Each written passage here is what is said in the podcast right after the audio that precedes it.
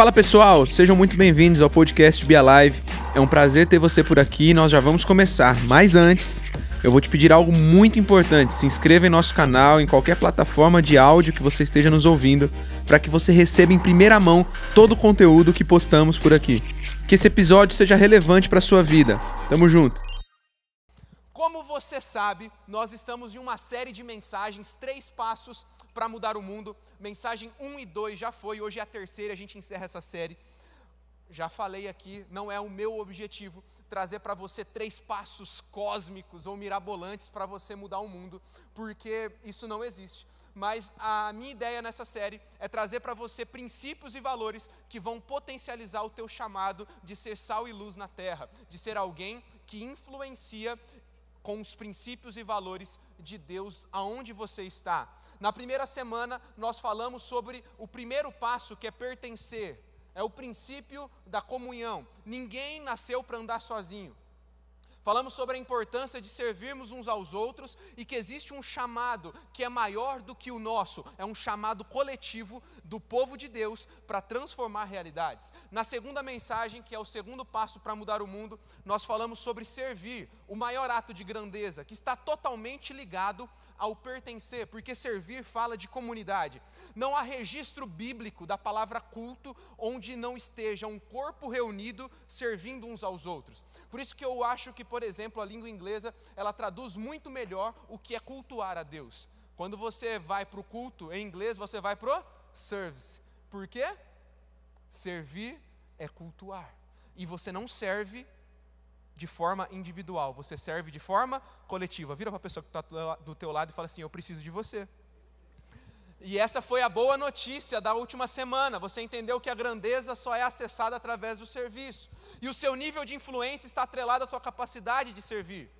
Você entendeu que o serviço é a materialização da sua fé e que estamos a um ato de serviço da grandeza do palácio. Se você perdeu essas duas mensagens, corre no nosso canal do YouTube, Juventude Alive, ou em qualquer plataforma é, de áudio, Spotify, é, o Apple Podcast, qualquer um, você vai encontrar lá as nossas mensagens 1 em 2 da série. Para a gente fechar hoje, vamos falar sobre o terceiro passo para mudar o mundo, que é estabelecer que venha o teu reino.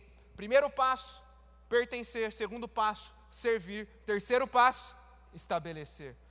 Mateus 6,10: Venha o teu reino, seja feita a sua vontade, assim na terra como é no céu. Você pode ler comigo mais uma vez e declarar: diga comigo, venha o teu reino, seja feita a sua vontade, assim na terra como no céu. Diga mais uma vez forte: venha o teu reino, seja feita a sua vontade, assim na terra como é no céu. Você conhece esse texto, está na oração do Pai Nosso, talvez uma das orações mais conhecidas e proclamadas no mundo. Estabelecer, segundo o dicionário, é pôr em vigor, firmar. Daniel capítulo 2, versículo 44 fala que Deus estabelecerá um reino que jamais será destruído, nunca será dominado por nenhum outro povo destruirá todos os reinos daqueles reis e os exterminará, mas esse reino durará para sempre. Óbvio, esse texto fala sobre o futuro, mas como você já sabe, vivemos um paradoxo entre o já e o ainda não. E por mais que este texto aponte para um futuro onde o Senhor Jesus virá estabelecer o seu reino que durará para sempre, esse reino já está sendo estabelecido através dos filhos e filhas de Deus. Como todo reino, o reino de Deus, ele tem um rei, que é Jesus. E como um bom reino, ele também tem uma cultura. Quando clamamos, vem o teu reino, talvez você faz essa oração desde criança, né? Pai nosso que estás no céu, santificado seja o vosso nome, vem o teu reino. Você fala isso todo dia porque você aprendeu a orar o Pai Nosso e talvez não entendeu o que é vem o teu reino. Quando clamamos para que o reino de Deus venha, estamos clamando para que a cultura desse reino seja estabelecida aqui na terra e possamos viver aqui em nosso tempo passageiro aquilo que os céus gostaria que, gostariam que vivêssemos. Sim, existe uma cultura no reino de Deus. Edward Tyler, um sociólogo e antropólogo, ele já definiu o que é cultura como forma de organização de um povo. Costumes, tradições transmitidas de geração em geração. Sim, na Bíblia você também encontra uma cultura. Você encontra uma forma de um povo se organizar, uma forma de um povo conversar, falar e agir, que deveria ser transmitida de geração em geração. Não à toa, quando Deus passa princípios e valores para o seu povo, lá em Deuteronômio ele vai falar: ensine para a criança desde cedo o que ela deve fazer. Devemos passar de geração em geração princípios e valores que pertencem a uma cultura do reino de Deus. E quando você clama, vem o teu reino, você está clamando para que a cultura desse reino de Deus substitua a cultura que vivemos na terra. Quantos aqui já passaram por um choque cultural? Eu vou te explicar melhor o que é para você me falar se já passou ou não. O choque cultural é quando nos mudamos de escola, quando nos mudamos de cidade, quando nos mudamos de igreja, quando nos mudamos de trabalho, e aí todo jeitão de fazermos as nossas coisas muda. E aí você fala assim: meu, eu estava tão acostumado nessa rotina que a rotina quebrou, a cidade mudou, os amigos mudaram. Quem aqui já passou por um choque cultural? Quase todo mundo. Existe um choque cultural também na vida de todo cristão, porque nós não somos daqui e aqui não é o nosso destino final. Você nasceu da eternidade, você nasceu de algo celestial. O teu coração já busca Deus desde cedo, mesmo sem você o conhecer. Então você o conhece no meio da tua jornada e você então começa a descobrir que aqui não é o seu lugar final. Estamos aqui de passagem, mas um dia estaremos com ele para todo sempre nos céus, com a cultura dos céus. Mas enquanto estamos aqui na terra, andando na terra, passamos por um choque cultural. Não nascemos ah, para esse lugar, não estamos aqui para sempre, não viveremos aqui para sempre, mas enquanto estamos aqui, temos então agora um choque cultural. Aquilo que os céus esperam de nós se choca com aquilo que a sociedade nos apresenta para viver. E dentro desse choque cultural, muitas vezes nos esquecemos da nossa pátria de origem nos esquecemos de qual que é a cultura de Deus para o cristão. Esquecemos que João 17, 18 diz que estamos no mundo, mas não somos do mundo. O autor de Hebreus, por exemplo, nos chama de peregrinos em busca de uma cidade celeste. Não podemos deixar que este choque cultural entre a realidade que Deus espera de nós e aquilo que o mundo, que a sociedade, os costumes daqui tentam nos empurrar goela abaixo, possam de alguma forma se chocar tão profundamente que nos faça esquecer o que Deus espera do seu povo, o que Deus espera dos seus filhos. Essa devia ser uma indagação do nosso coração. Somos chamados para estabelecer o reino. Diga comigo, vem o teu reino. A gente precisa clamar sobre isso. A gente precisa entender essa oração que nós fazemos toda vez no Pai Nosso. A prioridade na nossa vida deveria ser o reino de Deus. Mateus 6, 33, busquem, pois, em primeiro lugar o reino de Deus e a sua justiça, e todas essas coisas lhe serão acrescentadas. Leia comigo bem alto, leia aí o que está no telão projetado esse texto. Vamos lá, uma vez só bem forte, um, dois, três e busquem, pois, em primeiro lugar o reino de Deus e a sua justiça, e todas essas coisas lhe serão acrescentadas. Levanta a mão quem quer ter sucesso na vida. Levanta a mão quem quer ter uma vida plena e feliz. Então, se você quer todas essas coisas, busque o reino. Clame pelo reino, porque esse é o segredo. Ele fala: busque o reino e essas coisas serão acrescentadas à tua vida.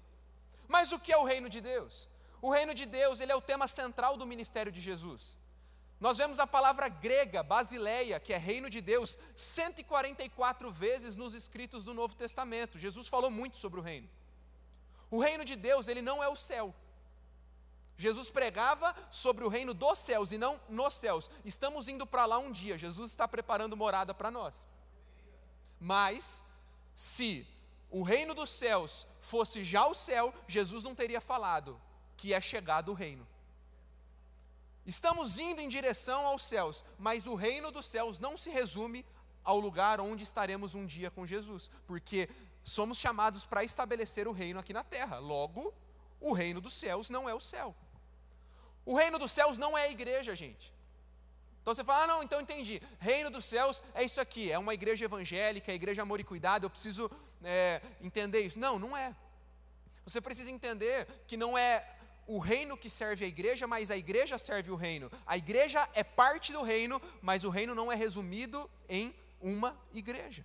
Essa caixa de concreto que você se encontra aqui, chamada Igreja Amor e Cuidado, ela não é capaz de resumir ou de alguma forma abrangir a totalidade do que é reino de Deus. O reino de Deus é muito maior do que uma caixa de concreto como essa, apesar da igreja servir ao reino. O reino não é um ministério, apesar do serviço ministerial ser muito legal, a gente já falou sobre serviço semana passada. E mais, o reino de Deus não é um lugar físico, porque nem no Novo Testamento, nem no Velho Testamento você vai ver a Bíblia usando a palavra reino para se referir a um lugar físico. Basileia, que é a palavra grega que foi escrito no Novo Testamento, para reino, na tradução literal, é domínio, governo. Portanto, o reino fala sobre o direito legal que Deus tem de governar sobre tudo e sobre todos. Perceba que quando falamos de ocupar as esferas da sociedade, quando falamos de dominar, não somos nós que dominamos, é o Senhor quem domina com o seu governo através dos seus filhos da igreja. Salmos, capítulo 103, versículo 19, vai dizer: O Senhor estabeleceu o seu trono nos céus e, como rei, domina sobre. Sobre o que, gente, que está escrito aí? Tudo que existe. Fala comigo, tudo. Gente, tudo é tudo. Deus tem poder para dominar sobre tudo. Deus não é apenas Senhor da igreja. Deus é Senhor do teu trabalho. Deus é Senhor da tua escola. Deus é Senhor da tua faculdade. Deus é Senhor da tua família. Deus é Senhor tu, da tua amizade. Portanto, você tem que começar a enxergar Deus em tudo na tua vida. Deus não é apenas Senhor quando você vem para a igreja e se assenta num banco como esse. Deus é Deus da tua vida quando você vai na academia. Deus é Deus na tua vida quando você vai dar um rolê de sábado à noite depois de um culto como esse. Deus tem o direito de governar sobre tudo. Isso é o reino de Deus. Sabe, precisamos priorizar o reino. E quando eu falo de priorizar o reino, eu não estou falando sobre você priorizar um ministério integral, falando, não, eu vou deixar tudo da minha vida eu vou parar de fazer tudo porque agora eu só vou para a igreja.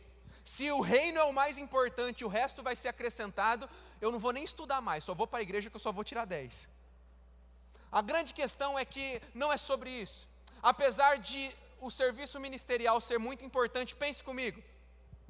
Onde estão a maior parte dos não cristãos? Dentro ou fora da igreja? Onde estão as, a maior parte dos, dos não cristãos? Dentro aqui desse templo do amor e cuidado ou na tua faculdade? Onde estão a maior parte dos não cristãos? Aqui dentro dessa igreja ou no teu trabalho?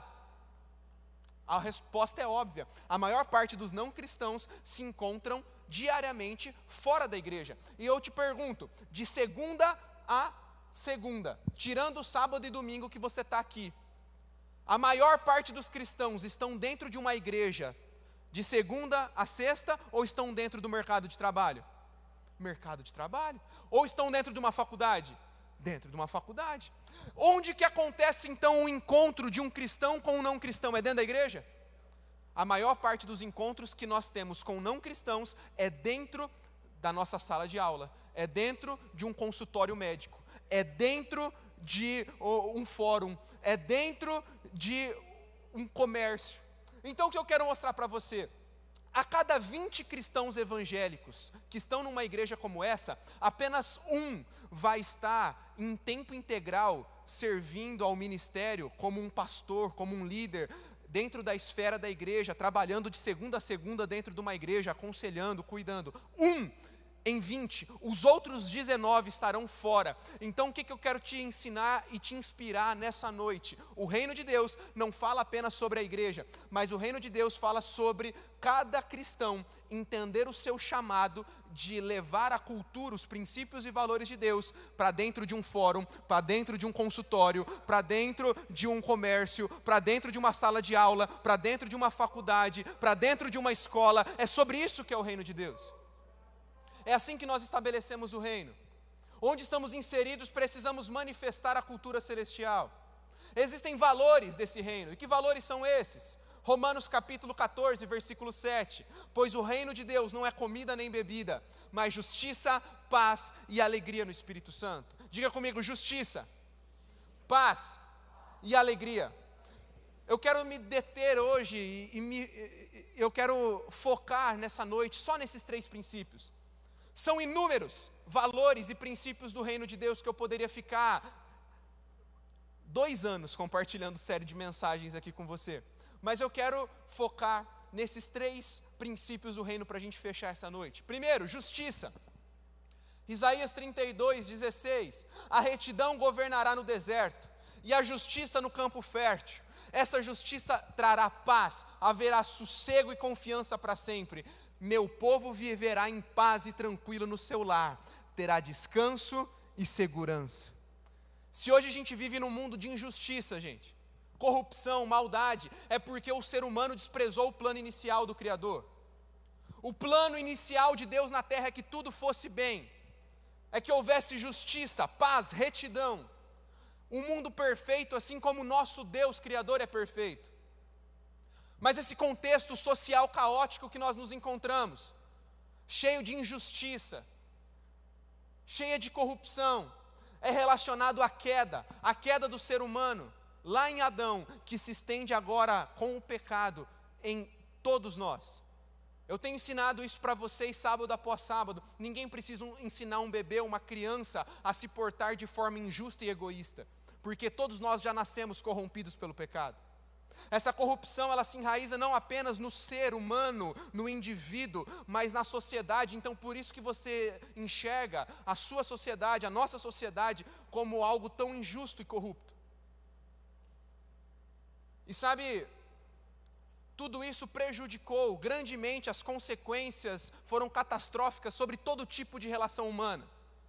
Inclusive quando olhamos para as nações como um povo, como povos que se reúnem e se ajuntam em nações, países.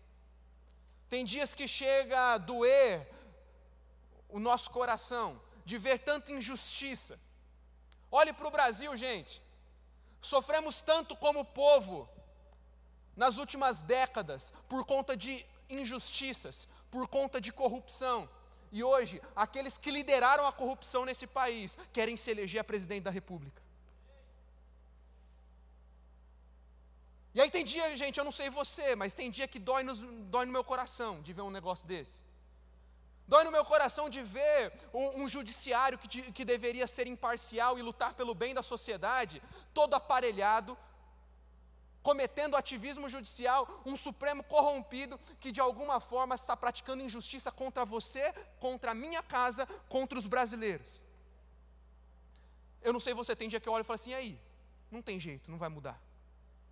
Tem dia que eu olho e falo assim, não, não é possível. Será que a gente vai ser fadado como nação a ficar é, sofrendo essas injustiças? E a gente não entende, fala onde que Deus está nisso tudo. Mas tem gente que não se importa com a nação, mas então, já que se você talvez não consegue se doer pela tua nação, vamos para a tua vida pessoal. Quantas vezes você é injustiçado na tua faculdade?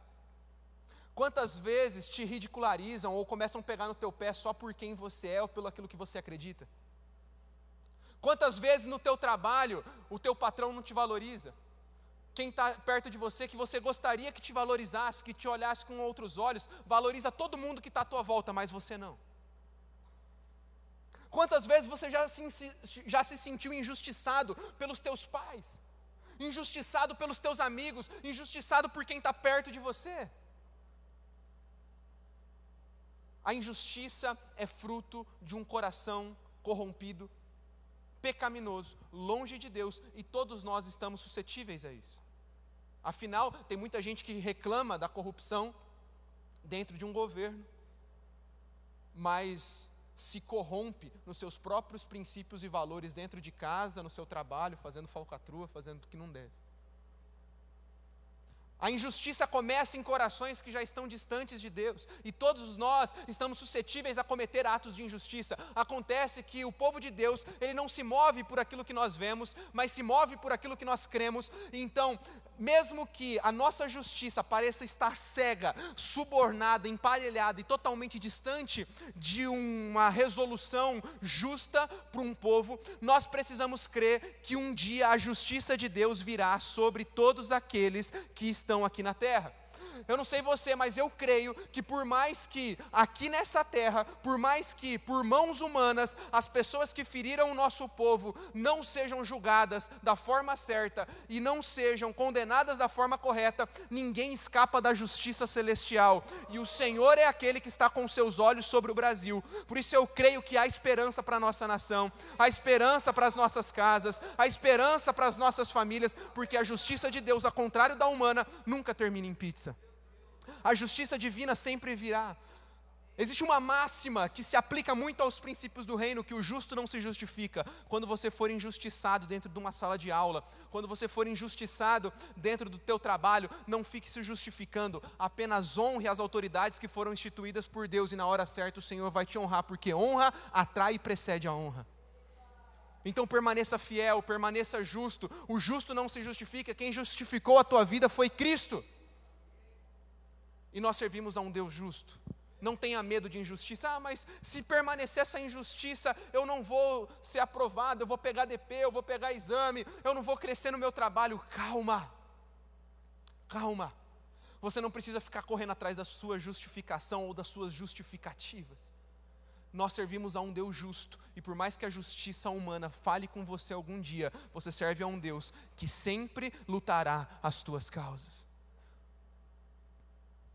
Mas a Bíblia também fala sobre um reino de paz, por isso nos esforcemos a promover tudo conduz à paz e edificação mútua. Romanos 14, 19. O reino de Deus é um reino de paz, e esse é um assunto de grande espiritualidade. Se você é um homem ou uma mulher de Deus, você não é alguém de confusão, briga, polêmica, rebelião. A palavra grega original para paz é Irene. Na versão latina, que foi a primeira tradução bíblica, ela se dá como pax, que se refere a juntar, andar em unidade. Uma paz que há onde há unidade, onde há segurança, prosperidade. A paz que vem do Espírito, ela é diferente porque ela conduz a um caminho de paz. A paz que vem do Espírito é uma paz interior que te capacita, mesmo quando tudo parece que está caindo ao teu redor, desmoronando na tua cabeça, o teu coração permanece em paz.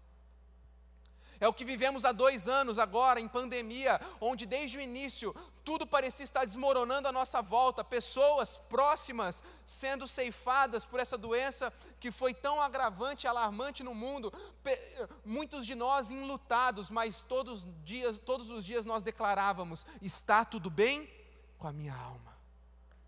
Só quem tem a paz do reino de Deus consegue viver assim. Eu não sei você, mas eu já tive o privilégio, e sim, é privilégio, de ir a muitos velórios. Por que, que é privilégio? Que coisa é essa? Coisa feia. A Bíblia diz que é privilégio. A Bíblia diz que é melhor estar numa casa de luto do que numa casa de festa, porque na casa de luto você consegue refletir sobre a tua própria vida. Eu tive o privilégio de estar em velórios de crianças, de jovens, adolescentes, adultos, pessoas mais velhas em todos os velórios que eu já participei, foram inúmeros que eu já fui como pastor.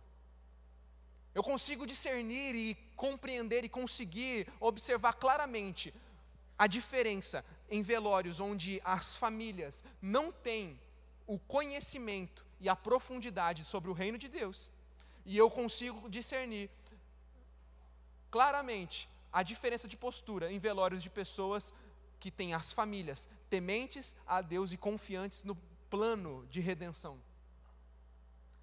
É muito notória a diferença. Você vai em um velório onde a família não é cristã, onde a família não conhece os princípios e valores do reino, há um desespero. Não há apenas o luto, não há apenas a saudade, existe desespero. É um desespero sem fim.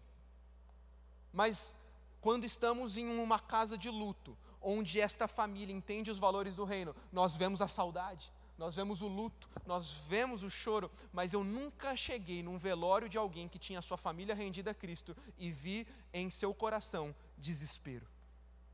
Sabe por quê? Porque o cristão ele tem uma vantagem através do reino de Deus, que é ter paz mesmo quando tudo está desmoronando ao nosso redor. Você tem uma vantagem na tua faculdade. Ei, universitário, vida de universitário é difícil. Eu estou vendo gente aqui, gente, nem fala. Estou vendo muitos de vocês falando assim, pastor, fala disso não. Estava tão gostosa a mensagem, você vai, vai me lembrar que eu tenho prova essa semana. Você tem um diferencial que ninguém da tua sala tem. Quando tudo estiver desmoronando ao teu redor, porque você estiver pensando em desistir, porque é muita matéria acumulada, é muita coisa, é muito desespero, é muito cansaço, é muita coisa. Eles não têm o que você tem, que é a paz do reino de Deus te inundando, dizendo: está tudo bem com a minha alma. Está tudo bem com a minha alma. Pode parecer que está tudo perdido. Eu tenho alguém cuidando de mim.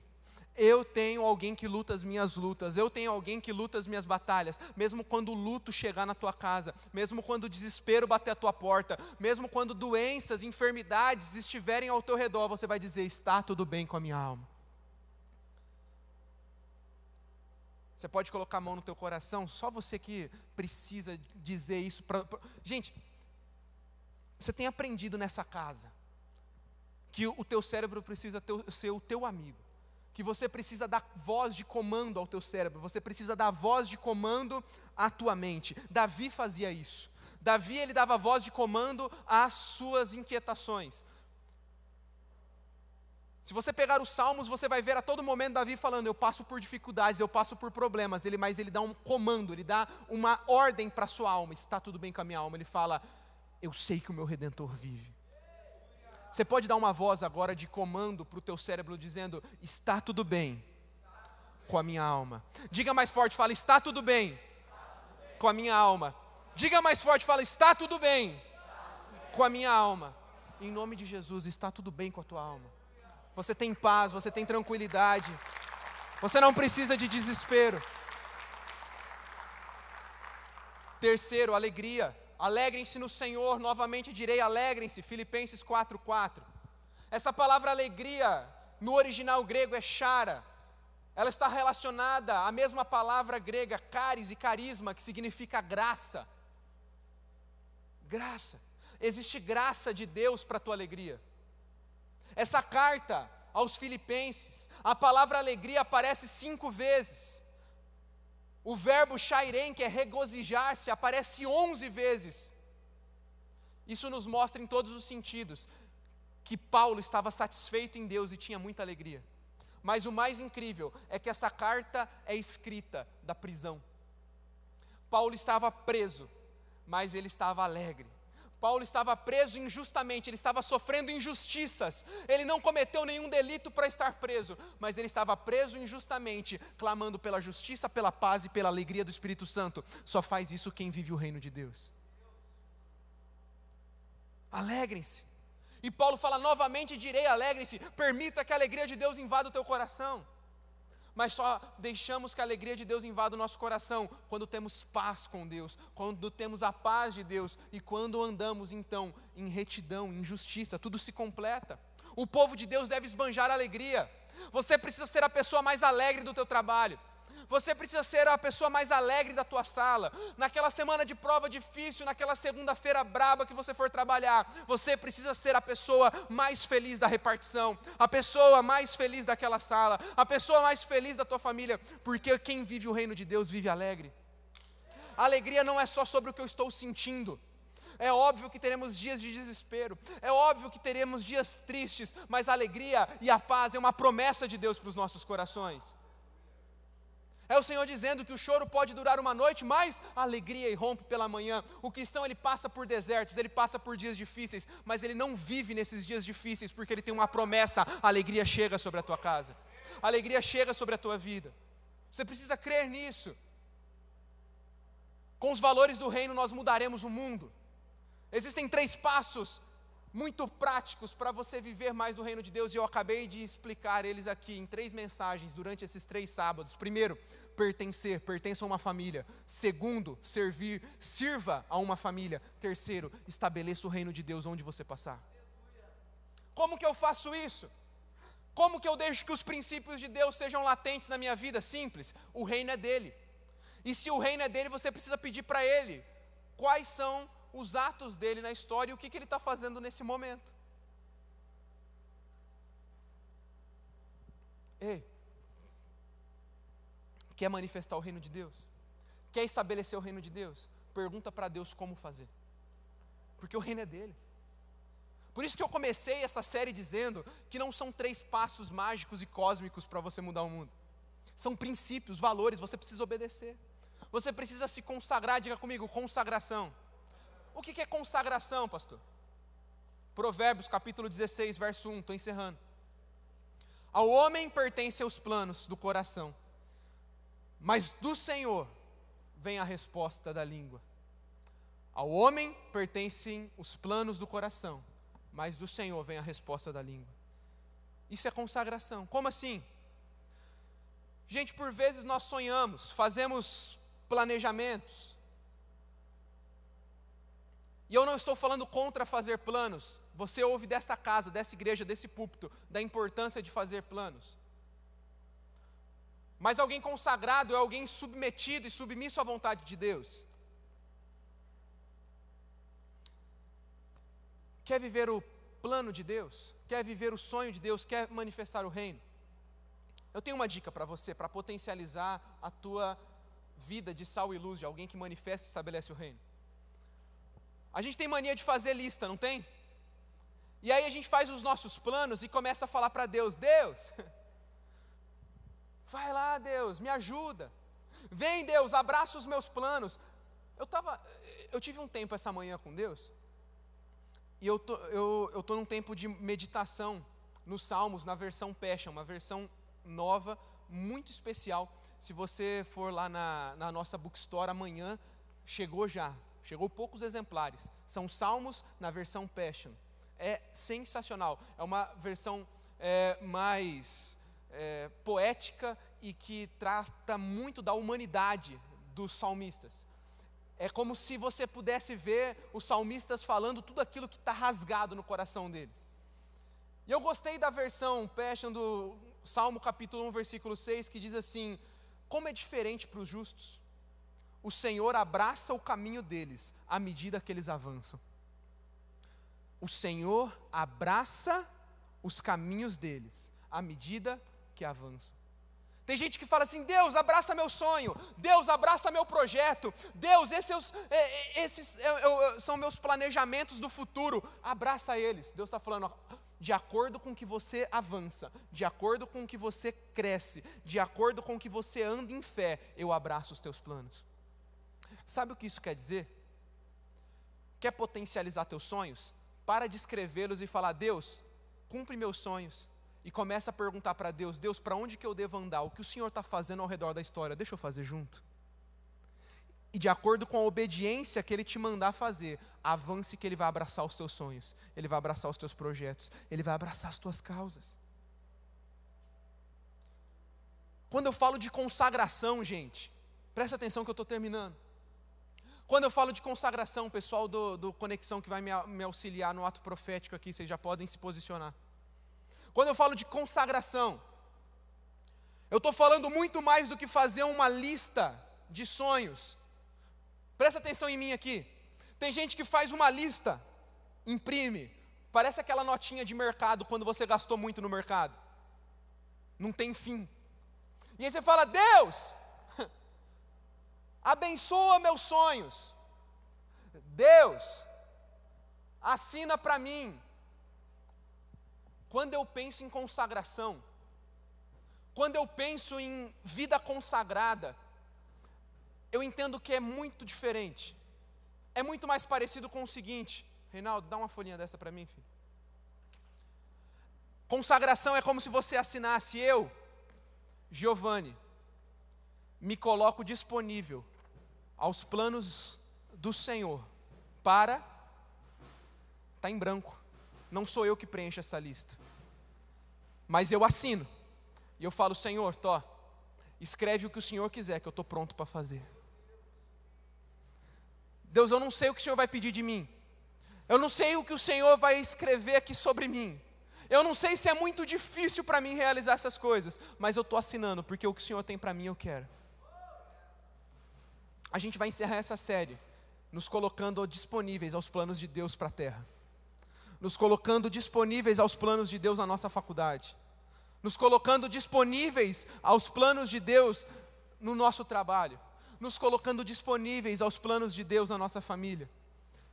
Ei, essa folha não vai vir para cá não.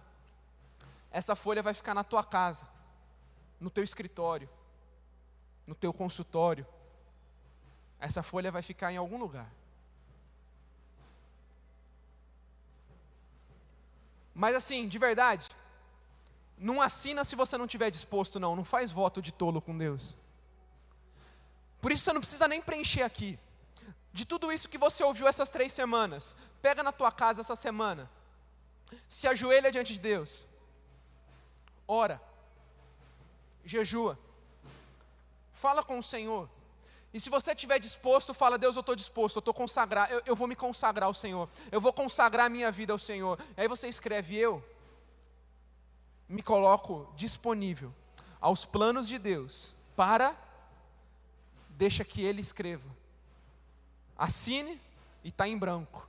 O que o Senhor quiser fazer, nós estamos dando esse cheque em branco para que o Senhor conte conosco para a transformação da nossa sociedade, para a transformação do mundo.